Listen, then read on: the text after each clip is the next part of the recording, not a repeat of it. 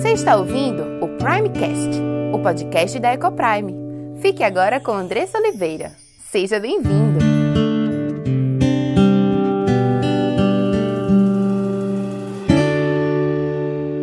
Olá, meu nome é Andressa Oliveira, filha e serva do Deus Altíssimo, esposa de Gabriel, mãe de Diego, Cauã e Aimee, educadora e diretora da EcoPrime International Christian School. Tenho aprendido que Deus nos ensina sobre casamento, criação de filhos e educação cristã. Tenho estudado e conhecido dia a dia qual o plano perfeito de Deus para a sua igreja. E todo esse conhecimento tem trazido uma linda transformação em nossa casa entre meu marido e eu, entre nós e nossos filhos. E eu quero compartilhar essas verdades para que mais lares sejam transformados. E este podcast é para você que tem buscado viver no centro da vontade de Deus em todas as áreas de sua vida, ansiando por entender qual o caminho que ele nos aponta para a liberdade, felicidade e sucesso em Cristo. Iremos trabalhar aqui conteúdos diversos que possam contribuir com a sua vida familiar, sempre dentro de uma cosmovisão bíblica cristã. Mas para que esse conteúdo possa abençoar a sua vida e sua casa, você precisa estar com coração e mente abertos para ouvir a voz de Deus. Que este podcast seja um instrumento nas mãos daquele que nos criou, nos salvou e nos amou e deseja que vivamos a vida em abundância que ele preparou para os seus. Então,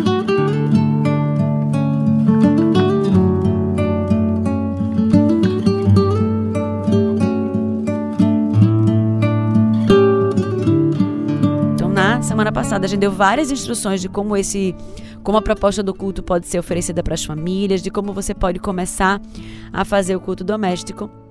E eu espero que muitos tenham colocado em prática, né, e já estejam colhendo frutos maravilhosos disso. E hoje a gente vai dar continuidade a isso.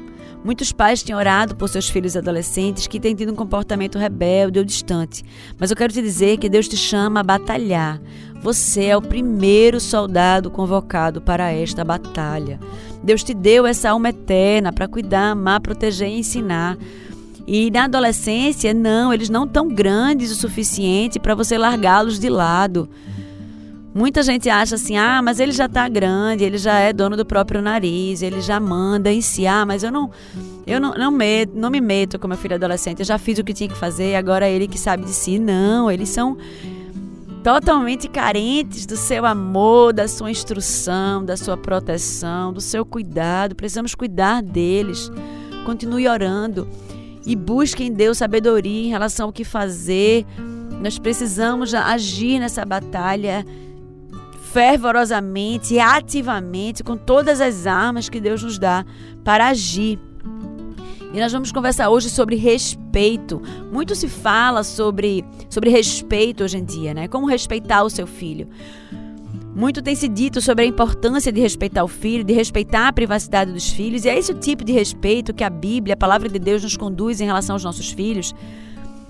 É o respeito que deve liderar a nossa relação com os nossos filhos. Como agir quando ele tranca a porta do quarto? Ou o que fazer quando ele passa horas ou ela passa horas no celular, no quarto ou na sala enquanto estão todos conversando ou jantando? São dúvidas que têm alcançado o coração dos pais e muitas vezes temos ficado em dúvidas e perdidos, inseguros em relação ao que fazer sem querer conduzi-los à rebeldia, sem querer invadir uma área que talvez não deveria, deveríamos estar invadindo. Então vamos conversar sobre isso, vamos entender o que é que Deus fala em Sua palavra sobre isso.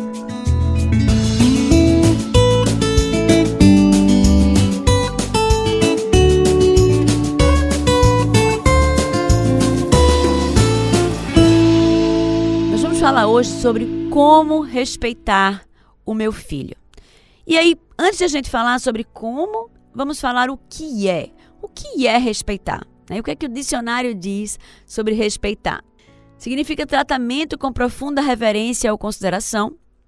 Significa consideração demonstrada por uma pessoa ou por alguma coisa. Significa aquilo que determina o acontecimento de algo ou a existência de algum fato, né? quando a gente diz a respeito de. E é um sentimento caracterizado por, pelo medo, olha que interessante. Em algumas situações, o respeito ele é caracterizado pelo medo.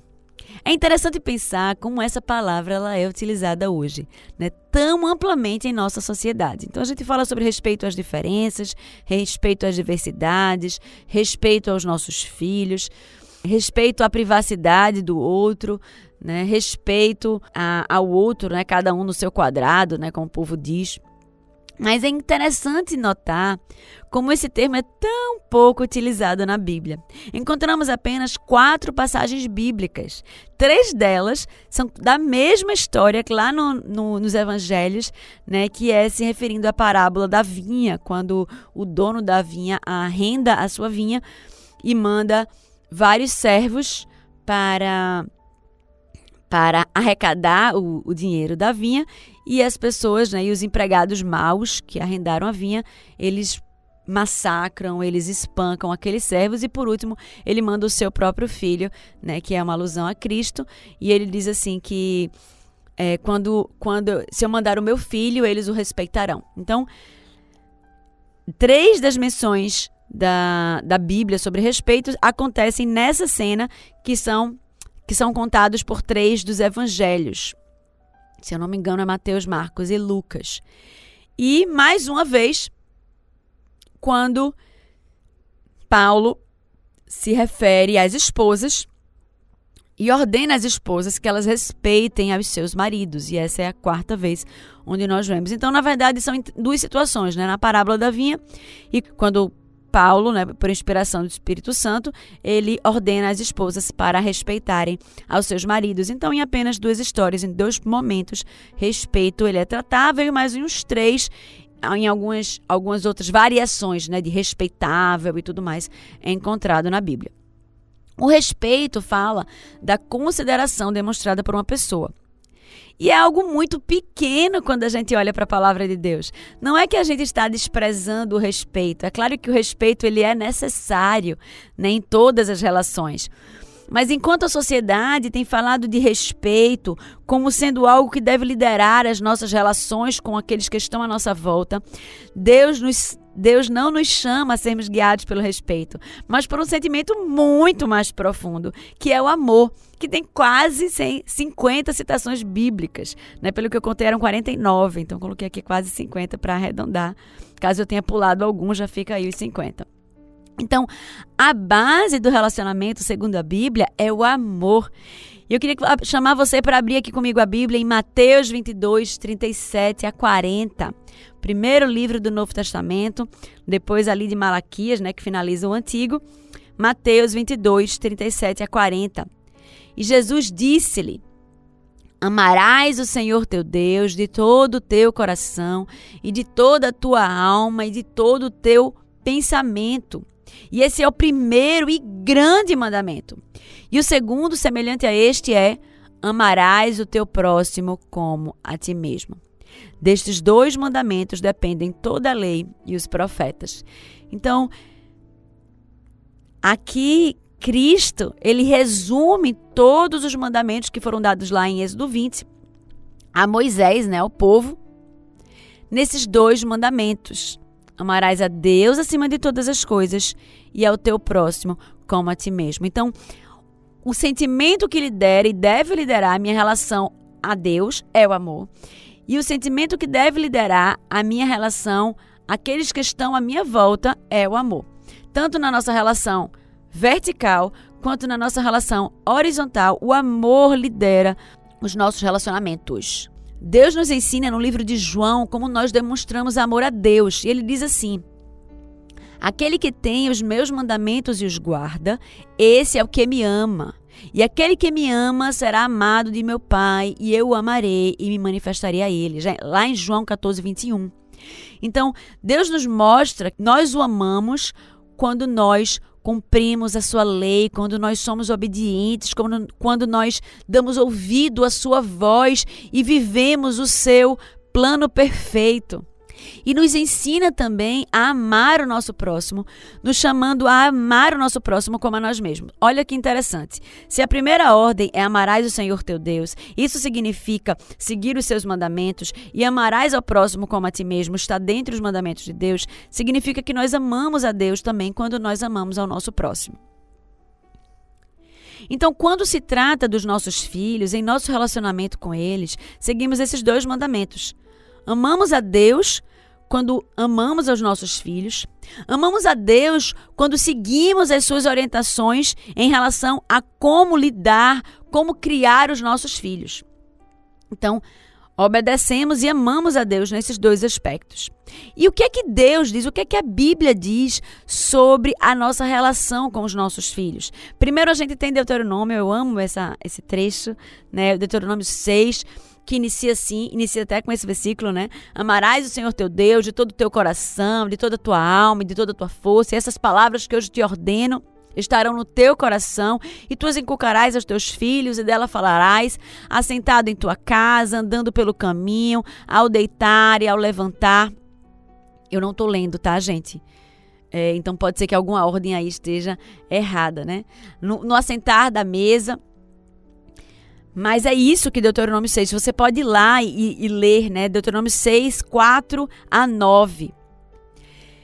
Então é isso que a Bíblia nos manda, nós amarmos o Senhor nosso Deus e inculcar essas palavras de verdade na vida dos nossos filhos. Lá em Hebreus 12, 8 diz assim: Mas se estáis sem disciplina, da qual todos são feitos participantes, sois então bastardos e não filhos. O que, é que ele quer dizer com isso?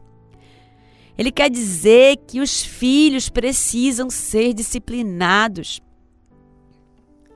Lá em Provérbios 3,12, ele diz assim: Porque o Senhor repreende aquele a quem ama, assim como o pai ao filho a quem quer bem. A disciplina faz parte desse momento entre pais e filhos, da ordem que Deus nos dá em como criarmos os nossos filhos. Precisamos repreendê-los quando vemos eles fazendo algo de errado. Precisamos discipliná-los, conduzindo-os ao caminho que é correto. E lá em Colossenses 3, 21 diz assim: Vós pais, não irriteis os vossos filhos, para que não percam o ânimo.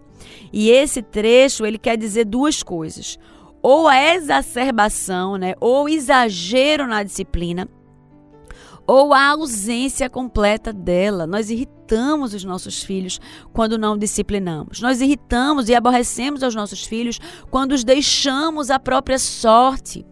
Como muitos têm agido com seus filhos adolescentes, por ouvirem as vozes desse mundo que dizem assim: ah, você precisa respeitar a privacidade do seu filho. Olha, seu filho já está grande demais e você precisa deixá-lo viver a vida dele. Ele já está suficientemente grande para fazer suas próprias escolhas. Você já ensinou até aqui. Deixe ele seguir agora o seu caminho. Meus queridos, eu digo um grande não. Não faça isso. Seus filhos dependem de você. Eles precisam da sua admoestação, eles precisam do seu cuidado, eles precisam da sua repreensão, da sua orientação. E esta é a prova de amor que Deus nos chama a oferecer a eles. Quando nós cuidamos e protegemos, ensinamos e repreendemos os nossos filhos, nós estamos provando o nosso amor a Deus ensinando-os no caminho da verdade. E sabendo que o caminho de Deus ele é perfeito e sua vontade é sempre boa, perfeita e agradável, devemos sim, querendo o melhor para os nossos filhos. Ou você não quer o melhor para os seus filhos? Nós queremos o melhor para eles, mesmo que nós erramos, que nós possamos errar ao longo do caminho. Nós queremos dar e oferecer o melhor para eles. Se a gente sabe que Deus é perfeito, sua vontade é sempre boa, perfeita e agradável, por que outro caminho nós queremos vê-los seguindo? Se queremos vê-los guiados e, e, andando pelo caminho eterno, nós precisamos evangelizá-los, nós precisamos ensiná-los, nós precisamos mostrar-lhes o caminho. Ao invés de deixá-los perdidos, vagando por aí, sendo deixados conduzir por aquilo que os professores têm dito para eles em sala de aula, sendo deixados guiar por aquilo que os youtubers youtubers tem dito nas mídias, nas redes, sendo deixados guiar por aquilo que os amigos têm orientado e, e, e, e conduzido. Não. Nós temos, Deus nos deu a revelação, nós conhecemos o caminho da vida eterna, nós conhecemos o segredo de salvação, nós sabemos qual é o caminho que nos leva diretamente à felicidade, à alegria e à paz, porque não temos liderado os nossos filhos a Ele. Não há outra forma de honrarmos e amarmos a Deus que obedecendo a sua ordem de ensinar aos nossos filhos os seus caminhos. E não há caminho melhor que possamos apontar aos nossos filhos que é o caminho de salvação, de redenção, de perdão, de vida eterna que só encontramos em Cristo. É muito duro perder um filho. Mas a única coisa certa, né, como dizem, é a morte. Nós morreremos algum dia. Os nossos filhos também. Não podemos deixar para amanhã. Precisamos pregar o evangelho a eles, precisamos falar de Cristo, precisamos todos os dias de suas vidas apontar o caminho certo, o caminho que eles devem seguir. Quando eu gosto de algo, eu descubro algo que me faz bem, ou alguma coisa que é barata, ou alguma coisa que alguma, alguma dieta que eu consegui perder um pouco mais ali, né? A gente vive lutando contra a balança. Eu quero contar para o máximo de pessoas possível aquela novidade. Eu quero que outras pessoas sejam beneficiadas com aquilo. Eu super gosto de compartilhar, né? De dar dicas de filmes e de livros que eu li. E eu faço isso porque, poxa, fez bem eu quero que te faça bem também. Quanto mais o evangelho que nos dá alegria, que nos dá paz, que nos faz sempre estarmos acompanhados, que nos faz descansar nos braços daquele que é soberano sobre todas as coisas. Eu estava pensando, a gente estava assistindo esses dias Aladdin, né, que é aquele filme do gênio. E eu estava pensando assim, poxa, né, que massa, né? A gente vê aquela cena ali e o e o rapaz pode fazer três pedidos, e ele faz os pedidos e prontamente o gênio atende. E eu fiquei pensando, meu Deus, como nós como Deus ele é tão maior do que isso, né? E tão melhor. A gente olha ali algo tão fantasioso, né? E, e tipo, e, e, chama a admiração dos nossos filhos, né? E eles ficam querendo ter um gênio, né? Mas nós temos a Deus que é muito maior e muito mais grandioso. E ele ainda tria os nossos os nossos pedidos. Porque muitas vezes, como diz a Bíblia, nós pedimos e pedimos mal e aquilo nos vem a trazer desgraça, caos e destruição nas nossas vidas. Mas Deus ele é tão bom, ele é tão maravilhoso, ele é um pai tão perfeito, que quando nós pedimos mal, ele não nos dá. Ele só nos dá conforme a sua boa vontade. Olha que bênção. E ele diz: Pedi, dá-se-vos-á, buscai e achareis. Ensine os seus filhos a orar. Ensine-os a buscarem em Deus tudo aquilo que eles têm buscado, tudo aquilo, tudo aquilo que eles têm eles têm ansiado em seus corações. Ensine-os a serem amigos de Deus, a compartilharem com Ele das suas ansiedades, das suas angústias, dos seus medos, dos seus anseios. Então aprendemos aqui nesse primeiro momento, né, que Deus nos chama a sermos liderados em amor. Aprendemos que respeito é importante, mas ele não deve nos liderar. O amor é, é um sentimento muito maior né? E que ele que deve nos liderar nos relacionamentos com o outro. Se a gente ama, claro que a gente vai respeitar, né? Se a gente ama, a gente mais do que respeita, a gente trata o outro como eu gostaria de ser tratado. Eu trato o outro colocando ele acima das minhas próprias vontades. Afinal, amar é se entregar em favor do outro. A Bíblia diz que nós amamos porque ele nos amou primeiro, nós aprendemos com ele sobre amor incondicional. Aprendemos com ele que não devemos amar ao próximo porque ele merece, mas porque Deus nos manda amar. E essa deve ser uma oração do nosso coração. Senhor, enche o meu coração do teu amor e me faz transbordar dele. Que cada pessoa ao meu redor possa ser alcançado pelo teu amor, a começar pelo meu marido pela minha esposa, a começar pelos meus filhos, aqueles que estão dentro da nossa casa, aqueles que Deus me deu de forma mais íntima para eu cuidar, amar e proteger. Então, fica a pergunta: como eu devo guiar a relação com o meu filho adolescente? Como respeitar o meu filho, né? Como diz o mundo. Eu quero te chamar muito mais do que respeitar o teu filho. E eu quero colocar você na dimensão correta do que significa respeito, mas eu quero te chamar a amar o seu filho. O amor deve guiar a relação de vocês. Como assim? Vamos começar com a forma de falar. Quem ama fala diferente, não fala? Com certeza. Quem ama fala diferente. Quando você vê uma, um casal apaixonado, por exemplo, né? Eles, eles se falam de forma diferente, né? A mulher às vezes fala de forma meio melosa e ele também e tal. Então, se fala, nós quando amamos, né? E estamos com aquele amor batendo forte ali no nosso peito, né? Transbordando de nós, nós falamos de forma diferente.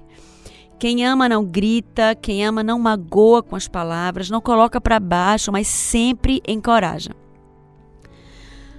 Não vamos conseguir alcançar o coração dos nossos filhos se estamos sempre reclamando, com irritação, sem paciência, dizendo talvez que que menino desobediente, ou que menina folgada, ou se você não estudar, não vai dar para nada na vida, viu? Quando falamos essa, esse tipo de coisa é, dessa forma, não estamos falando em amor mas estamos deixando que o nosso coração pecaminoso nos lidere, um coração sem amor, sem paciência, sem misericórdia e às vezes, muitas vezes, irado.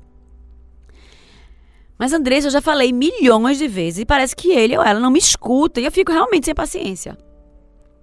Mas eu queria te chamar a pensar em quantas vezes nós caímos no mesmo erro.